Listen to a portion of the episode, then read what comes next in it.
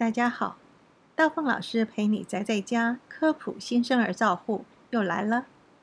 首先，我们来聊一下婴儿的哭声。哭是婴儿一开始的语言，但是他为什么要哭？有一些重要的讯息藏在婴儿的哭声里，你听得出来吗？如果我们有注意听的话，是会听得出来婴儿他想要表达的意思。有很多的讯息。都藏在哭声里。人与人之间的沟通不一定要用相同的语言。当我们回应婴儿的时候，婴儿能够从音调、语气和之后他所获得的照顾，一遍又一遍的学习，听得懂话语中我们想要表达的意思。这里有一个很有趣的网站，录下很多代表不同婴儿意见的哭声。我们来听一听其中一个哭声。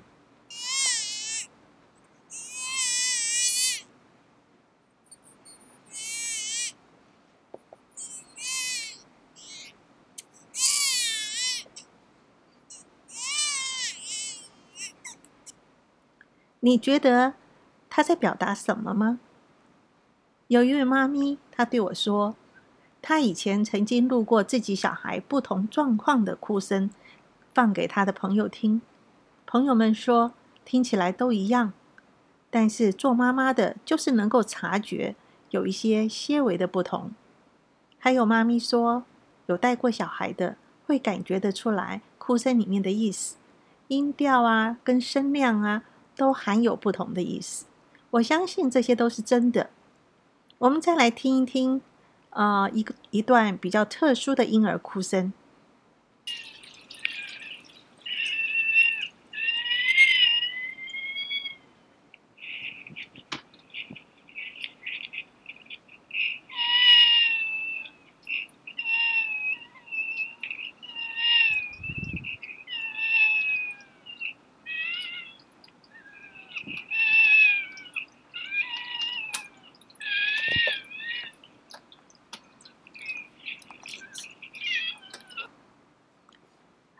这是一种被称为“猫哭症”的婴儿哭声。法语的意思是“哭泣的猫”。这是一种罕见疾病，由于喉咙部位的发育异常，影响孩子的哭声。大约到两岁就会比较正常了。在上一节，我们已经评估了婴儿的眼睛、耳朵、鼻子、嘴巴、头部和整张脸。这一节呢？来，接着评估婴儿的颈部。婴儿的颈部非常短，如果胖一点，几乎看不到脖子。我们会用手去触摸颈部，两侧的感觉都是平滑柔软的。若是有触摸到一小处有微微的肌肉感，或是柔软的硬块，那么就要注意了。仔细的检查一下，看宝宝平躺的时候是不是喜欢。把头偏向一边，斜颈是一种常见的婴幼儿肌肉骨骼的问题。它会有五种形态，分别是继发性的、骨发性的、皮肤性的、神经性的、视觉或前庭系统这种性质的斜颈。最常发生的是继发性的斜颈。由于斜颈，除了外观上头会歪向一边。还会影响到颈椎的发展。早期发现有助于黄金治疗期，愈后也会非常的好。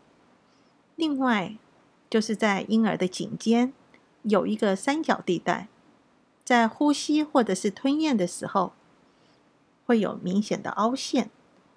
如果凹陷过于明显，那么就有可能和甲状软骨发育不成熟，或者跟呼吸费力有关。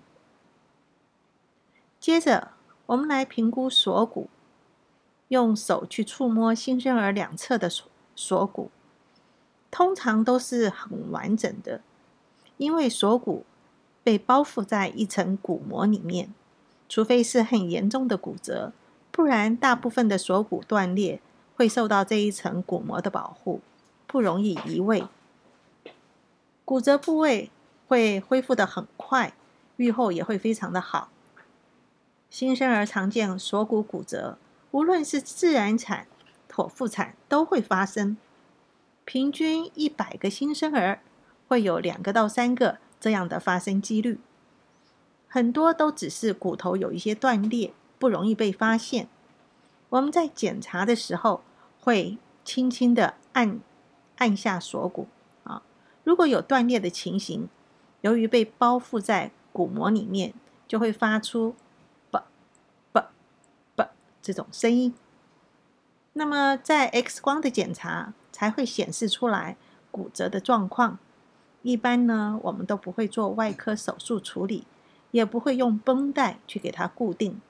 我们会标示在婴儿啊，它是哪一个哪一侧有锁骨骨折，那么提醒照顾的人在照顾的时候不要过度拉扯。穿衣服的时候，衣服的袖子。先穿有骨折的那一只手，脱衣服的时候就呃有骨折的手呢，就是最后脱。好，我们今天就先科普到这儿了，希望大家会喜欢这样的方式。我自己很喜欢，因为可以把平常很快速讲过去的一些项目细细的分解。我相信这样大家也会觉得非常的好啊，非常的详细。那么现在外面一阵一阵啊下着大雨，烟花台风好像就在这附近了。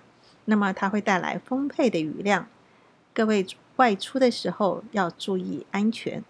祝大家平安如意，轻松育婴。我们下一次再聊。